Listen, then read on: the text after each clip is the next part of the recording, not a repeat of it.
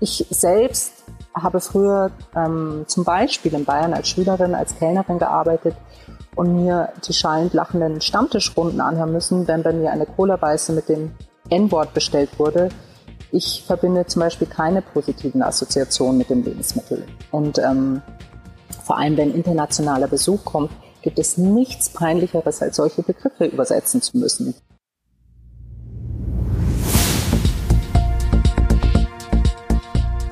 Zeit für Politik, der Podcast der Bayerischen Landeszentrale für politische Bildungsarbeit.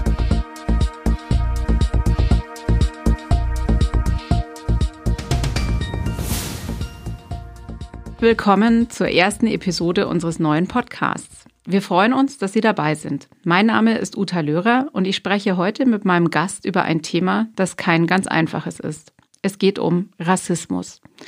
Was ist Rassismus eigentlich genau und was macht er mit uns? Wie können wir ihn bekämpfen und welche Rolle spielt die Sprache dabei? Und, nicht zuletzt, wie können wir das Thema in der Schule behandeln? Unser heutiger Gast ist Araba Pilic und sie hilft uns dabei, Antworten auf diese Fragen zu finden. Araba Pilic ist Fundraising Managerin bei der Stiftung Menschen für Menschen, eine gemeinnützige Organisation, die Entwicklungszusammenarbeit im ländlichen Äthiopien durchführt. Sie ist seit über 20 Jahren Schauspielerin. Genauso lange setzt sie sich aktivistisch für Antirassismus und Diversität in den Medien ein. Sie ist außerdem bald ganz offiziell Mitinhaberin der Beratungsagentur Sign of the Times, eine Change Agency, die Veränderungsprozesse von Unternehmen und Einzelunternehmerinnen begleitet. Herzlich willkommen, Araba Pilic. Hallo, ich freue mich sehr dabei zu sein. Wir freuen uns auch sehr, dass Sie da sind. Frau Pilic, wie wird man zum Rassisten oder zur Rassistin? Ja, also mittlerweile ist uns wohl allen klar, dass man das Thema Rassismus nicht einfach in die rechte Ecke rücken kann.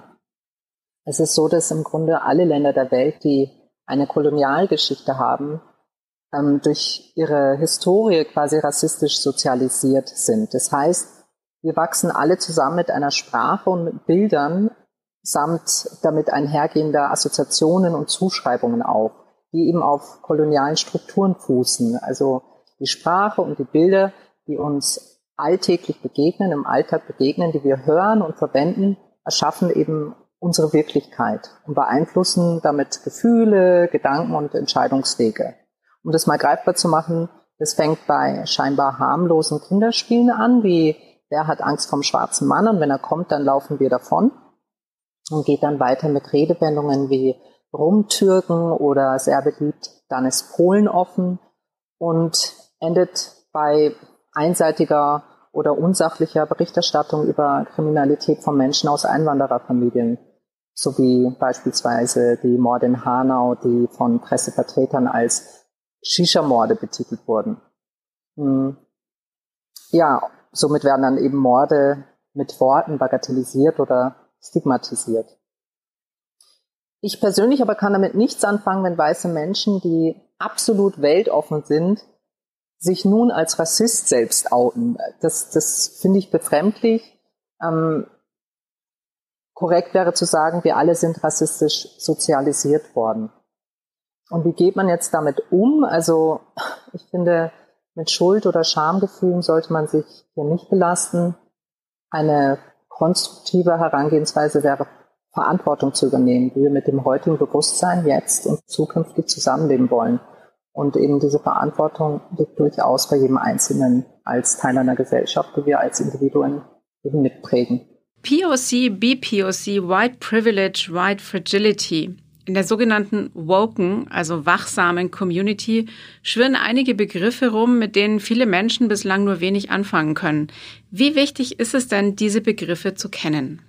Also es geht hier jetzt nicht darum, jeden Begriff sofort parat zu haben. Das ist bei der Fülle und Schnelligkeit der Entwicklungen auch manchmal etwas überwältigend. Das ist verständlich. Hm, Worum es aber geht, ist nicht, also, oder andersrum, es geht um eine neue Narrative, um eine zeitgemäße Sprache, welche eben die alte Sprache ablösen soll. Und diese Begriffe gehören dazu. Ähm, die sogenannte Woken Community ähm, wehrt sich dagegen, ähm, eben wenn, wenn Menschen trotzig an rassistisch besetzten Wörtern festhalten, weil man das ja schon immer so sagt und sich selbst damit wohlfühlt, wohl wissend, dass es jemand anderen zutiefst verletzt oder ausgrenzt. Und eben wer aktiv mitreden möchte oder aus beruflichen Gründen sogar muss, sollte die wichtigsten Begriffe kennen und sich damit näher befasst haben. Das lässt sich heutzutage ganz leicht im Internet recherchieren. Und diese Begriffe sind insofern wichtig und interessant, denn sie beschreiben die Wahrnehmung der, der Communities über sich selbst und über die weiße Gesellschaft, wo sie aus ihrer Sicht in der Debatte steht und ja, wie sie damit umgeht. Sie sind also ein wichtiger Indikator für den aktuellen Stand der Debatte und man könnte auch sagen, eine Art Stimmungsbarometer. Ähm, wobei die, das ist mir wichtig zu sagen, die ähm, Black Lives Matter Communities sich nicht an der Hautfarbe ihres Gegenübers orientieren, sondern am Mindset, also an den Ansichten und Glaubenssätzen, die hinter den Menschen stehen. Sie haben es gerade eben schon, schon erwähnt, die Black Lives Matter Bewegung, die es ja seit 2013 bereits in den USA gibt, ist ja auch letztes Jahr in Deutschland sehr sichtbar geworden. Was haben die Aktivistinnen und Aktivisten, die Teil dieser Bewegung sind, äh, bisher erreicht? Das sollte eigentlich jedes Netzwerk für sich beantworten. Aber der gemeinsame Nenner ist sicher, sie haben den öffentlichen Diskurs angeregt und auf eine andere, auf eine öffentliche Plattform gehoben. Die größte Sorge war wohl, dass das Thema nach ein paar Wochen wieder im Sand verläuft und die Menschen mit ihrem Problem wieder alleine dastehen. Das ist nicht passiert. Die Gesellschaft ist nun sensibilisiert und beschäftigt sich mit dem Thema. Und ähm, es finden erste wissenschaftliche Erhebungen und Umfragen statt. Ein wichtiger Schritt, um eben bisherige Erlebnisberichte oder kollektive Erfahrungen mit Daten zu untermauern. Also ein Beispiel wäre jetzt ähm, die große Online-Befragung Afrozensus, die ähm, wurde durchgeführt von EOTO, also kurz und lang Each One Teach One. Das ist ein community-basiertes Bildungs- und Empowerment-Projekt in Berlin, wo eben ähm, mit dem Ziel, ein möglichst umfassendes Bild zu erlangen, wie die Befragten ihr Leben in Deutschland einschätzen und welche Erwartungen sie an die Gesellschaft und Politik haben. Es gibt genauso äh, Befragungen ähm, in der Unterhaltungsbranche. Ich arbeite ja nach wie vor als Schauspielerin. Hier geht es dann um Diversität, also Vielfalt in Film und Fernsehen und damit auch verbundene Erfahrungen mit Sexismus, Sexismus Rassismus und ähm, Diskriminierungserfahrungen. Und ähm, ähm, immer mehr Menschen, die eben aktivistisch geprägt sind, ähm, nehmen jetzt Entscheiderrollen in ihrem Beruf und vor allem in meinungsprägenden Branchen ein. Und das ist auch sehr wichtig, also zum Beispiel in der Unterhaltungsbranche. Und dann gibt es natürlich auch Politikerinnen, das sind auch so neue Strömungen, also neue, neue Entwicklungen wie ähm, eine Aminata Touré, die einen äh, großen Beitrag für unsere Gesellschaft leistet. Aber grundsätzlich, es gibt so viele Beispiele, ich kann da niemals allen Aktivistinnen Aktivistinnen und Aktivistinnen, die sich ähm, so viele Jahre einsetzen, in ein paar Minuten gerecht werden. Und selbstverständlich sind die diese nicht ausschließlich Menschen afrikanischer Herkunft, sondern ähm, das sind Aktivistinnen, also Deutsche oder eben Deutsche aus Einwanderfamilien oder Migrationshintergrund. Kommen wir zurück zum Alltag. Sie haben vorhin gesagt, Sprache schafft Wirklichkeit. Müssen wir rassistische Wörter aus dem Duden und aus Kinderbüchern streichen und Lebensmittel umbenennen, die rassistische Begriffe beinhalten? Also alleine auf die Frage könnten wir jetzt einen Eintagesworkshop aufbauen. Also das ist ein hochbrisantes Thema, ähm, was man gerade wieder jetzt an dem WDR-Talk die letzte Instanz sehen konnte. Ähm, ich habe die Sendung nicht gesehen, aber man kann die Eskalation in den Medien mitverfolgen. Ähm, und es ist vor allem ein hochemotionales Thema. Da könnte man wirklich in die Psychologie gehen, aber das würde jetzt leider den Zeitrahmen sprengen. Aber ich kann nur sagen, andersrum, mit diesem Thema geht es gerade den Communities ähm, um Repräsentanz und was diese einseitige Repräsentanz in unserer Gesellschaft auslöst. Oftmals sind diese Figuren in einer komplett weißen Welt alleine vertreten und repräsentieren also hiermit eine gesamte Gruppe, da sie allein vorkommen. Und diese einzige Figur anderer Herkunft ist dann rassistisch besetzt. Also ich kann mal sagen, das ist ein Freud des anderen Leid. Und ähm, ich selbst habe früher ähm, zum Beispiel in Bayern als Schülerin, als Kellnerin gearbeitet und mir die schallend lachenden Stammtischrunden anhören müssen, wenn bei mir eine Cola-Weiße mit dem N-Wort bestellt wurde. Ich verbinde zum Beispiel keine positiven Assoziationen mit dem Lebensmittel. Und ähm, vor allem, wenn internationaler Besuch kommt, gibt es nichts Peinlicheres, als solche Begriffe übersetzen zu müssen. Ähm, auch war ich zum Beispiel eher von der Darstellung des Vaters äh, in dem Kinderbuch Pippi Langstrumpf verstört, weil das gar nicht zu meiner Lebensrealität gehörte. Und ähm, deswegen wäre jetzt meine Empfehlung bei Kinderbüchern stellt sich halt die Frage, warum soll ein Kind unbedingt bestimmte Wörter in einem Buch lesen dürfen, ähm, dass es dann im Schulhof schon nicht mehr verwenden darf. Das ähm, ist für mich nicht logisch. Und ähm, als Handlungsempfehlung kann ich da nur sagen, ähm, gerade also jetzt für Kinderliteratur im Grundschulalter, wenn es jetzt zu Hause liegt, das, das, das, das viel geliebte Buch, dann ähm, und es gelesen werden soll, da, ähm, da gibt es verschiedene Möglichkeiten. Man kann ja ein bestimmtes Buch vorlesen oder lesen lassen. Dann überspringt man eben die Wörter mit ähm, ähm, rassistischen Inhalten oder ich kenne Eltern, die haben da Sticker äh, drüber geklebt oder da eben nochmal selber drüber geschrieben. Ähm, und wenn die Kinder fragen, dann haben sie mit ganz einfachen Worten erklärt, ähm, worum es da geht. Und die Kinder ähm, äh, haben da am wenigsten Probleme. Die genießen die Geschichte auch ohne die paar anstößenden Wörter. Wenn es jetzt bei Neuauflagen von, bei Neuauflagen von Kinderliteratur sollten meines Erachtens die, diese Wörter oder Formulierungen eben umformuliert werden, was übrigens auch gang und gäbe bei Neuauflagen von äh, Büchern ist. Und wenn es jetzt um Jugend- und Erwachsenenliteratur geht, ähm, kann man natürlich bestehende Exemplare ähm, behelfsmäßig auch mit einem beigefügten Erklärtext ähm, nochmal ergänzen, welche eben die betreffenden Passagen eben dann nochmal in den richtigen oder in einen kritischen Kontext setzt. Und ähm, ja, und ich, man kann es auch zum Anlass nehmen, eben zum Beispiel mit Menschen moderiert zu diskutieren. Kommen wir gleich auf das Thema Diskussion. Was sagen Sie Menschen, die das Gefühl haben, dass man heutzutage nichts mehr sagen darf? Die Frage ist, was hinter dieser Frage steckt. Also wenn es nur darum geht, sich zu empören, dass man nicht so weitermachen kann wie bisher, da wäre meine Antwort, man darf alles sagen. Der Unterschied ist, dass man jetzt auch mit einer Antwort zu rechnen hat.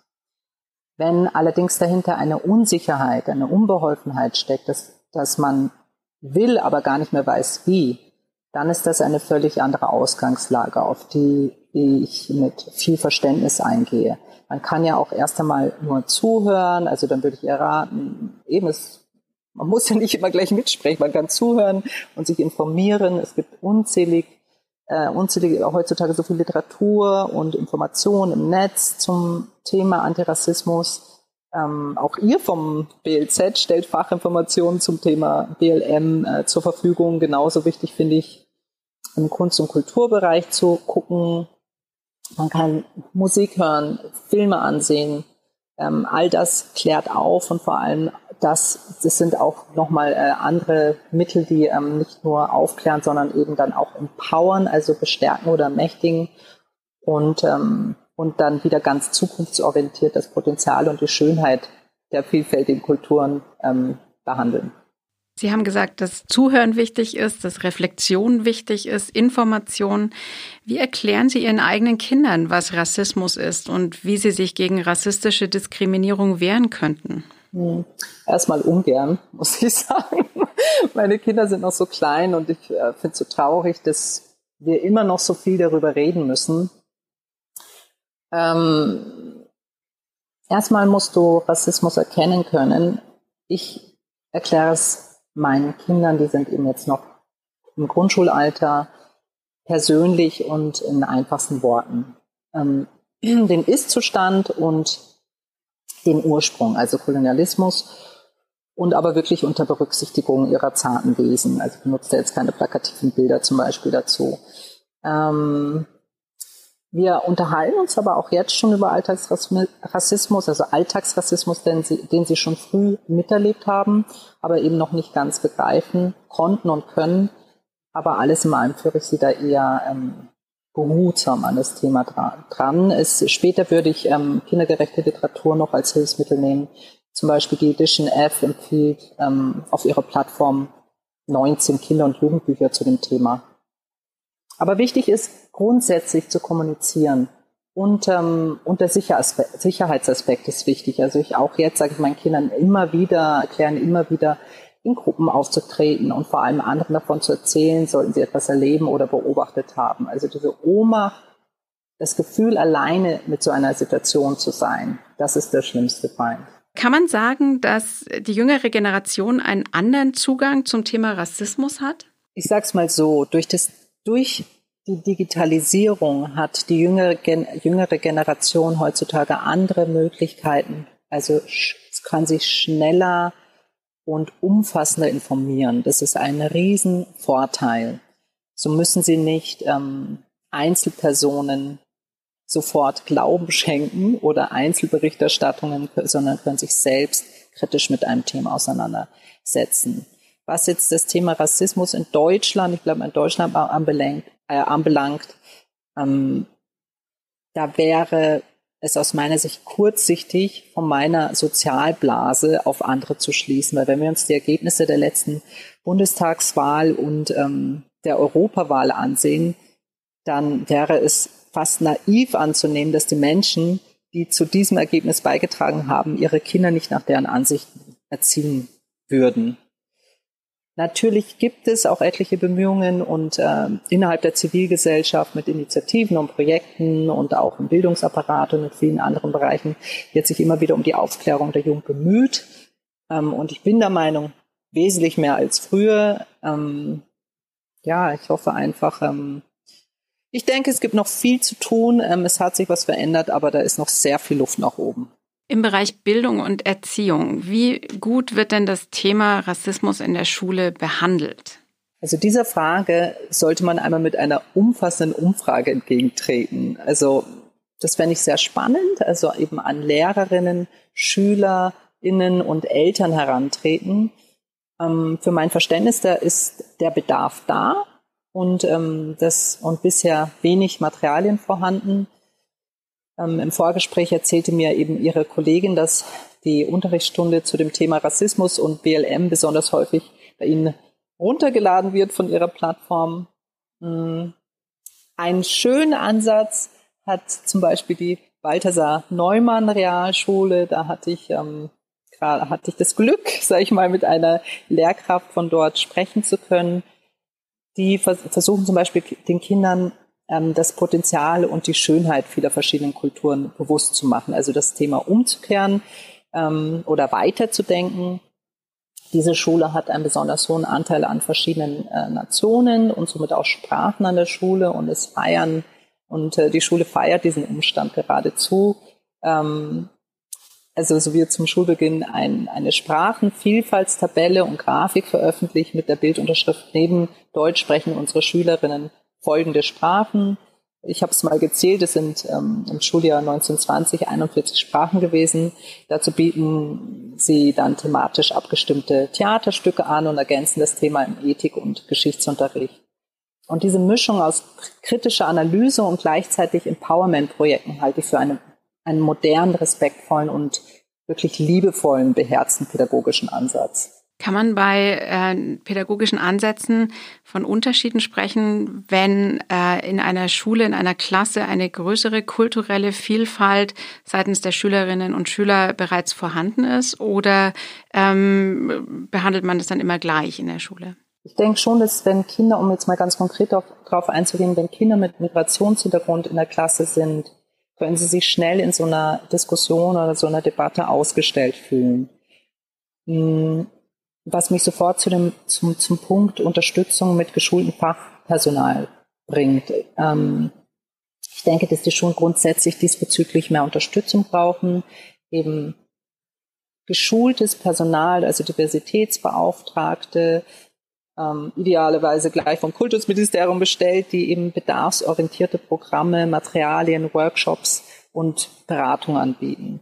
Denn jede Schule hat je nach Bevölkerungsanteilen und, und Lage, zum Beispiel Stadt, Land, völlig andere Herausforderungen. So hat eine Schule mit besonders vielen Nationen meist auch mit, also meist auch nochmal mit religiös motivierten Themen zu kämpfen, wohingegen eine Schule, die fast gar kein internationales Umfeld hat, ganz woanders ansetzen muss. Sie hatten ja vorhin gesagt, dass ähm, Sprache und Bilder oft auf kolonialen Strukturen basieren. Ähm, Wenn man da jetzt beim Bildungsbereich bleibt, welche Kapitel aus der deutschen Geschichte sind denn besonders wichtig, um Rassismus in Deutschland zu verstehen?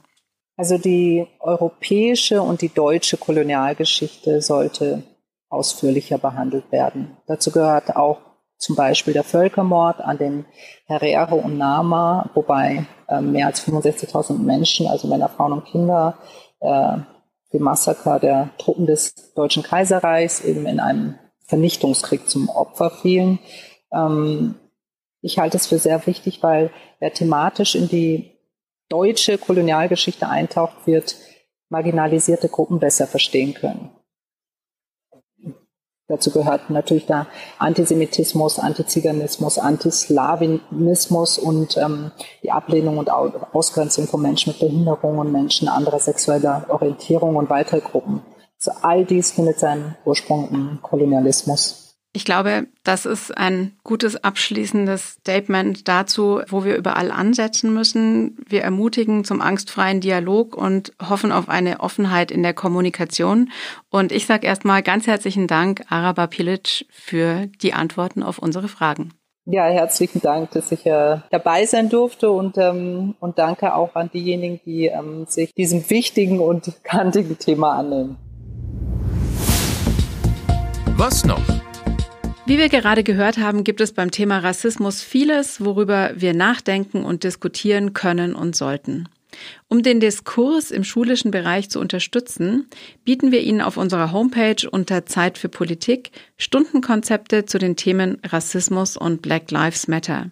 Den Link dazu finden Sie in den Show Notes oder auf www.blz.bayern.de unter der Rubrik Zeit für Politik. Dort finden Sie auch weitere Unterrichtskonzepte zu vielen anderen gesellschaftspolitischen Themen. In den Show Notes, also dem Beschreibungstext zu dieser Episode, verlinken wir weitere Informationen für Sie und nennen Anlaufstellen, an die Sie sich wenden können, falls Sie, Ihre Kinder oder Schülerinnen von Rassismus betroffen sind. Wir bedanken uns, dass Sie heute zugehört haben. Wenn Sie mögen, abonnieren Sie unseren monatlichen Newsletter, in dem wir Sie über neue Angebote der Bayerischen Landeszentrale informieren. Schreiben Sie uns, wenn Sie Feedback haben. Ansonsten sind wir bald wieder für Sie da mit einer neuen Folge von Zeit für Politik.